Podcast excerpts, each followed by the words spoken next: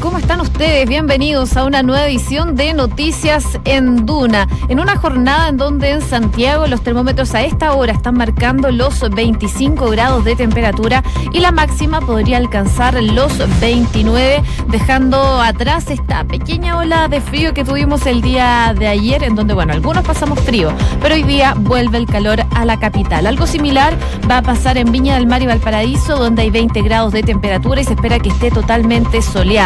En Concepción hay 20 grados y va a estar eh, con nubosidad parcial. Mientras que en Puerto Montt, donde nos pueden escuchar en el 99.7, los termómetros están marcando los 16 grados de temperatura. Y nos quedamos en el sur del país eh, porque vamos a estar eh, contándoles lo que está pasando con esta visita del ministro del Interior, Andrés Chadwick, a la Araucanía. Es una visita luego de que el día de ayer se discutiera, sobre todo por parte de la oposición, de esta posibilidad de una acusación constitucional en contra del ministro del Interior por el caso Catrillanca. El ministro mantuvo su agenda, viajó el día de hoy a la Araucanía, en donde está teniendo diversas reuniones. De hecho, en un rato más se va a juntar con el eh, ministro Alfredo Moreno, ministro de Desarrollo Social en la novena región, para eh, reforzar finalmente la presencia del ministro y promover el plan Araucanía. Los detalles se los vamos a estar contando en unos minutos más. También les vamos a estar eh, contando de novedades que vienen desde el gobierno porque el presidente Sebastián Piñera firmó este proyecto que repone las pruebas para la selección escolar, un tema que debate un poco eh, con eh, la oposición que critican esta situación en el ámbito escolar, pero el, el, presidente Sebastián Piñera inició el discurso de esta presentación con críticas al gobierno anterior, específicamente al gobierno de la presidenta Michelle Bachelet. Y por supuesto vamos a estar viajando a Venezuela porque hoy es un día clave para ese país. Eh, comenzó ya la investidura de Nicolás Maduro ante el Tribunal Supremo de Tribunal Supremo, que eh, por supuesto están eh, del lado de Nicolás Maduro en este día que asume la reelección y que va a estar en el poder hasta por lo menos el año 2025. Digo por lo menos porque nunca se sabe lo que pueda pasar con Venezuela. Una con tres minutos, revisamos las principales noticias en los titulares en la voz de María José Soto que se viene incorporando a Radio Duna. Bienvenida, María José. Muchas gracias, José. Vamos con los titulares. A la región de la Araucanía llegó esta mañana el ministro de Interior, Andrés Chadwick, en medio de la crisis instalada en la moneda por las intenciones de la oposición de impulsar una acusación constitucional en su contra. Luego del apoyo del presidente Sebastián Piñera ayer a su gestión, el jefe de gabinete volvió a referirse al tema, los llamó a reflexionar. Además, anunció que también va a viajar a la zona el ministro de Desarrollo Social, Alfredo Moreno. Y quienes desde la oposición, como lo señalaba ayer en el Congreso, han buscado o han querido formar una comisión para evaluar jurídicamente una eventual acusación constitucional, están en su más legítimo derecho a hacerlo. Es parte de las atribuciones que entrega eh, nuestra Constitución al Congreso, a la Cámara de Diputados, y no tengo y están en su legítimo derecho de hacer las evaluaciones que estimen pertinentes. El presidente Sebastián Piñera firmó el proyecto que repone las pruebas para la selección escolar. La iniciativa denominada Admisión Justa va a cambiar varios puntos que fueron muy discutidos en el gobierno anterior, como por ejemplo la selección mediante pruebas para los establecimientos de alta exigencia. Pero en Chile hay muchos hogares, por ejemplo, los tuyos, los míos y los nuestros, que viven en un mismo hogar y que son tan hermanos como los que son hermanos sanguíneos. Y sin embargo, la actual ley no les reconocía a esos hermanos su derecho a poder también tener un acceso preferente para que todos los hermanos se eduquen en un mismo establecimiento educacional. Y finalmente el proyecto elimina una provisión que incorporó la ley de inclusión escolar de prohibir realizar entrevistas entre los establecimientos educacionales y los padres y apoderados. ¿Por qué poner esa muralla china entre los padres y los establecimientos, cuando son esencialmente una alianza estratégica para darle buena educación a nuestros niños. Con una carta a la moneda, una marcha y una protesta frente a la Embajada de Venezuela en Santiago, la comunidad de ese país en Chile se manifestó en esta jornada en contra de la asunción del presidente de ese país, Nicolás Maduro, quien hoy inició su segundo periodo al poder en medio del repudio internacional. Una con cinco minutos, los eh, titulares eh, del ámbito nacional. Vamos en profundidad a los temas que están marcando la pauta porque en medio de su visita a la región de la Araucanía, el ministro del Interior, Andrés Chadwick, informó que este mediodía su par de desarrollo social, Alfredo Moreno, va a llegar a la zona para reforzar la presencia de los secretarios de Estado en la novena región. Pero mm, esto se da, por supuesto, en medio de que el ministro llegara a la Araucanía eh, luego de una situación bastante compleja que se vivió el día de ayer, que se hablaba de una posible acusación constitucional en contra del ministro y todo esto en medio de los cuestionamientos por el manejo político que ha tenido el ministerio tras eh, el asesinato a Camilo Catellanca a manos de carabineros y esta eventual acusación constitucional, como les decía recientemente. A su llegada, el eh, personero de gobierno, el ministro, conversó brevemente con la prensa antes de hacer ingreso a el edificio de la Intendencia, que fue la primera parada del ministro del Interior. Y así entonces, de esta manera, Chadwick manifestó su gratitud con el presidente Sebastián Piñera. Esto por, eh, por supuesto, respaldarlo en su cargo, algo que hizo el día de ayer, pasada la una de la tarde, en conferencia eh, desde la moneda. El presidente Sebastián Piñera tuvo palabras de respaldo hacia el ministro del Interior. Todo esto, como les había contado, luego que desde la oposición y diversos sectores se exigieran la renuncia a la cartera de Interior. Frente a esto, entonces se expresó el ministro del Interior desde la Araucanía que de alguna forma entiende los cuestionamientos, ya que cada quien tiene su opinión, la que puede expresar porque estamos en un país democrático, dijo el ministro del Interior. Sin embargo, enfatizó, y esto textualmente lo dijo el ministro del Interior, es el presidente quien decide si le hago bien o mal al gobierno, agregando además que es el mandatario quien tiene la facultad para determinar quiénes son los colaboradores y ministros de su administración. De esta forma, dijo que tras ser respaldado en labor eh, por el jefe de gobierno, hoy se encuentra de visita en la Araucanía para junto al ministro Moreno, que va a llegar eh, después del almuerzo, se espera, a la novena región, eh, puedan avanzar en el plan Impulso en paz y tranquilidad en la región. Se espera que durante la tarde el secretario de Estado se reúna con miembros de la Sociedad Nacional de Agricultura, una reunión que ya estaba zanjada desde ayer y también se espera que se reúna con víctimas de la violencia rural. Incluso está la posibilidad también de que se junte con eh, el presidente de los alcaldes mapuches en la novena región. Es parte del itinerario que tiene el ministro del Interior, Andrés Chadwick, que ha mm, ha estado completamente normal su agenda, pese a estas eh, eh, estos dichos de la oposición que hablan de una acusación constitucional en contra del ministro del Interior. Como les decía, en medio de esta visita a la región de la Araucanía, el ministro del Interior informó que va a estar acompañado del eh, ministro de Desarrollo Social, Alfredo Moreno, consultado por las críticas también de la oposición en su contra y los pedidos de renuncia. El ministro del Interior dijo esperar que ellos puedan reflexionar y pensar que estamos haciendo nuestro trabajo, cumpliendo nuestro deber así como ellos tienen su legítimo derecho a expresarse. Vuelve a repetir que el presidente le dio su total respaldo y cabe recordar que el titular de Interior llegó durante esta mañana a la Araucanía para sostener esta serie de reuniones. También va a estar acompañado del intendente de la región de la Araucanía, Jorge Aton, es parte de la agenda que tiene el ministro del Interior en esa zona del país. Seguimos avanzando en otras materias porque el presidente Sebastián Piñera firmó durante esta mañana el eh, proyecto de perfeccionar la admisión escolar en una actividad que fue realizada en el Liceo Augusto del Mar en eh, Ñuñoa fue mm, denominada admisión justa. Así la llamó el gobierno esta iniciativa que de alguna forma busca incorporar algunos elementos al sistema, como por ejemplo eh, considerar a armadastros y también reincorporar el mérito en estos procesos para poder llegar a los colegios que se está postulando. Respecto incluso de este último punto, el Ejecutivo busca que a contar de séptimo básico,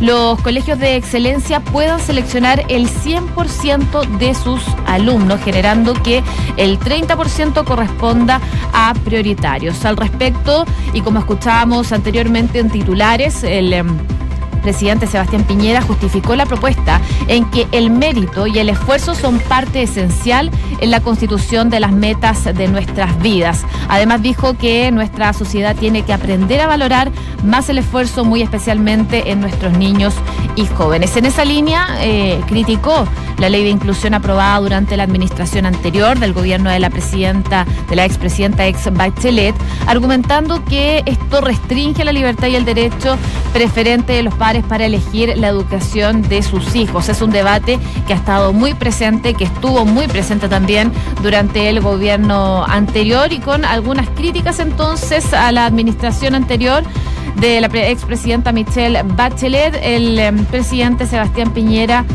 firma este proyecto con el que retornaría la selección a la educación escolar. Probablemente esto no va a estar exento de críticas, vamos a estar muy atentos a las reacciones.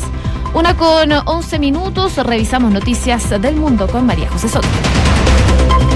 Hoy al mediodía el presidente de Venezuela, Nicolás Maduro, encabezó la ceremonia de asunción a su segundo mandato, considerado ilegítimo por varios países, también por instituciones internacionales. La cita contó con la presencia de los presidentes de Bolivia, Cuba, El Salvador, Nicaragua y también de representantes como de China, Rusia y Turquía. Desde Chile solo viajó el senador Alejandro Navarro.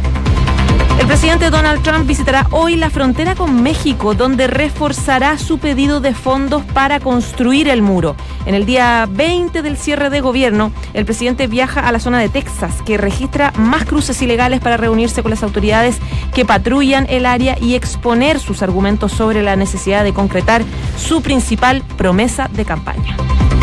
Mike Pompeo aseguró que Estados Unidos ha acabado con el 99% del califato en Siria. El secretario de Estado de Donald Trump, durante su visita en el Cairo, declaró que seguirán luchando contra el Estado Islámico en toda la región, aunque mantienen la retirada de las tropas estadounidenses en Siria.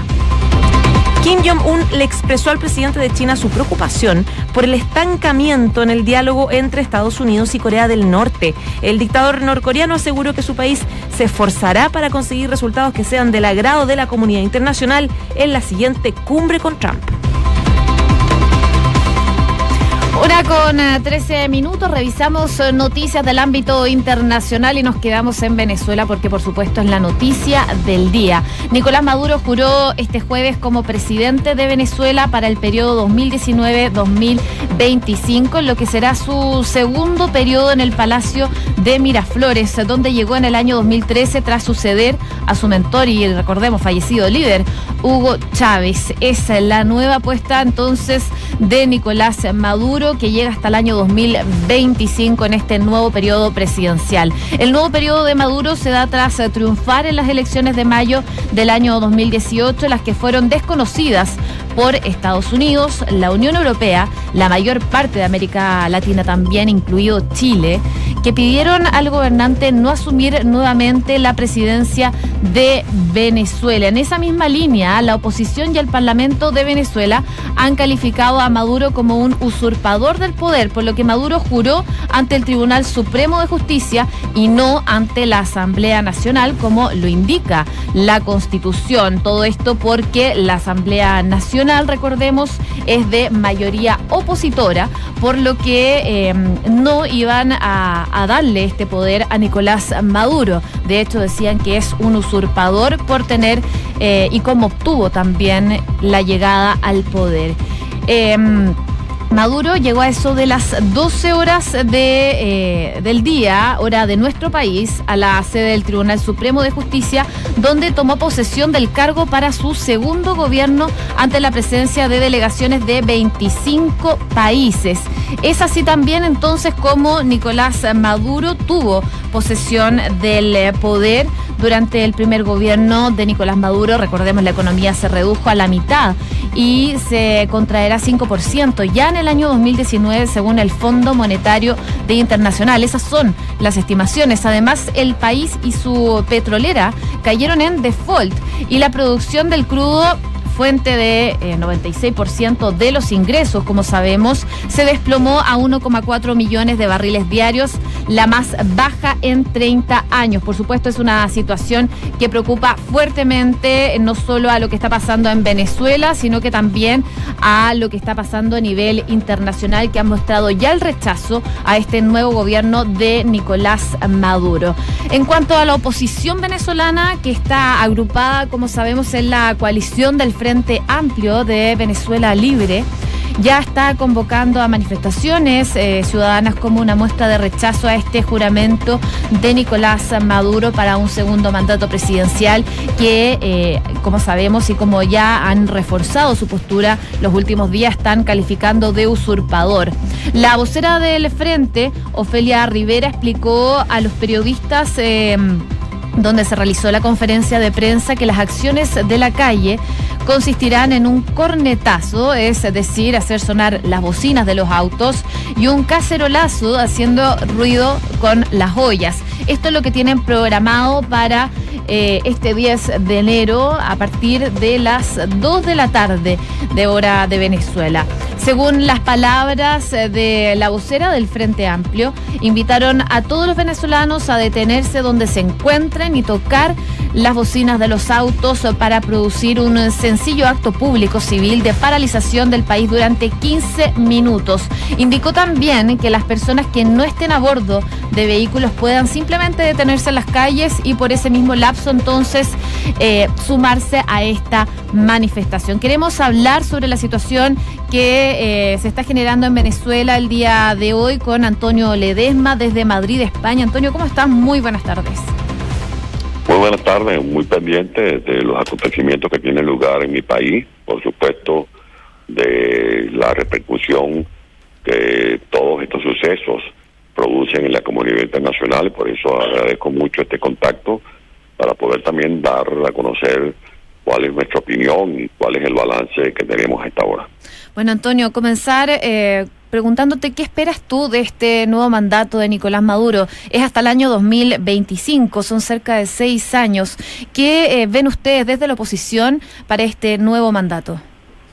No, de ese mandato no esperamos nada, porque ese mandato no va a verificarse.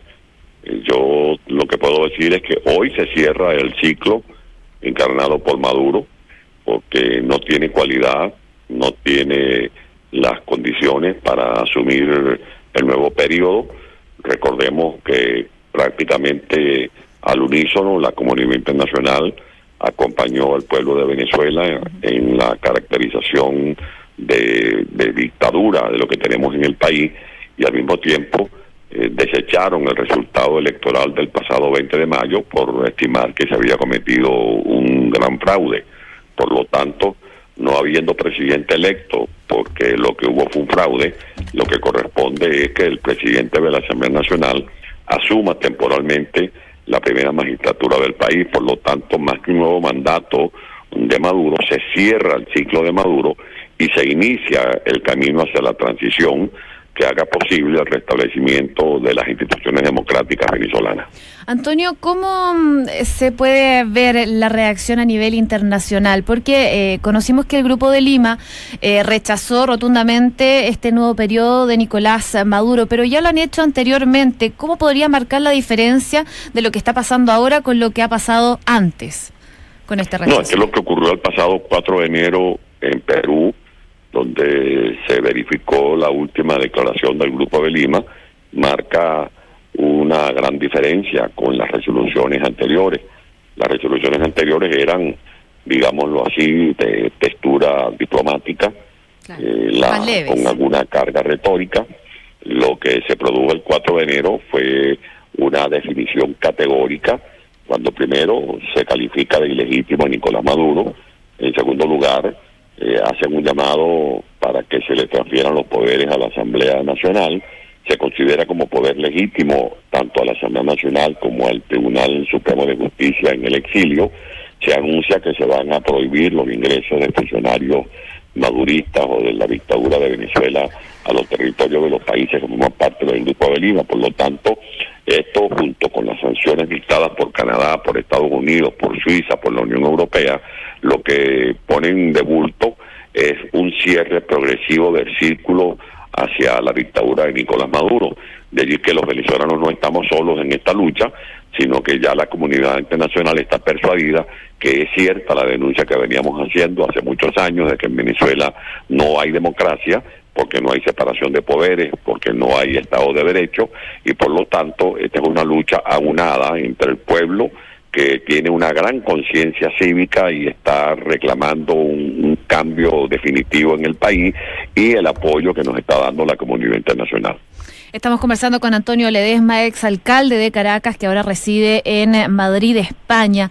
Em, Antonio, preguntarte también por qué, eh, a pesar de lo que dijo la comunidad internacional, Nicolás Maduro amenazó también con sanciones a la comunidad internacional. ¿Cómo podría Nicolás Maduro sancionar a los otros países que rechazan su gobierno? ¿Tiene alguna posibilidad? es parte de, es un cuadro propio de un país bizarro, donde gobiernan narcotraficantes, terroristas, porque en Venezuela, mejor dicho, no hay gobierno, lo que hay es un establecimiento amponil que ha capturado las instituciones públicas.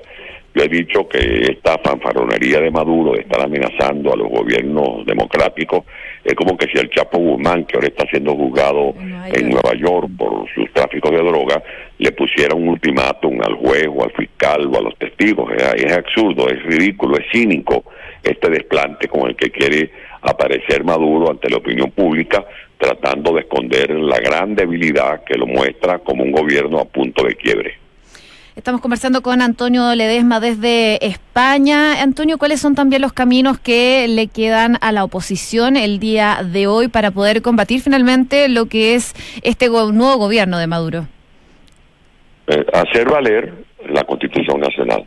Ese es el gran instrumento con el que tenemos que dar esta lucha para transitar esta ruta que haga posible que aunando esfuerzos conjugando visiones, talentos, demostremos que podemos estar unidos en medio de la diversidad, que entendamos que esta es una hora en la que hay que dejar de lado proyectos personalistas o grupales, que hay que privilegiar el objetivo fundamental que debe estar en nuestra hoja de ruta, que es liberar a Venezuela de esta narcotiranía y que la reconstrucción del país necesita del concurso de todos los sectores del país porque estamos heredando un país con una, con una catástrofe humanitaria, con un descalabro económico, con, una, con unas variables que nos presentan como un caso único actualmente en el mundo, la hiperinflación más grande del mundo, el decrecimiento económico más grande del mundo, los niveles de inseguridad muy alarmantes,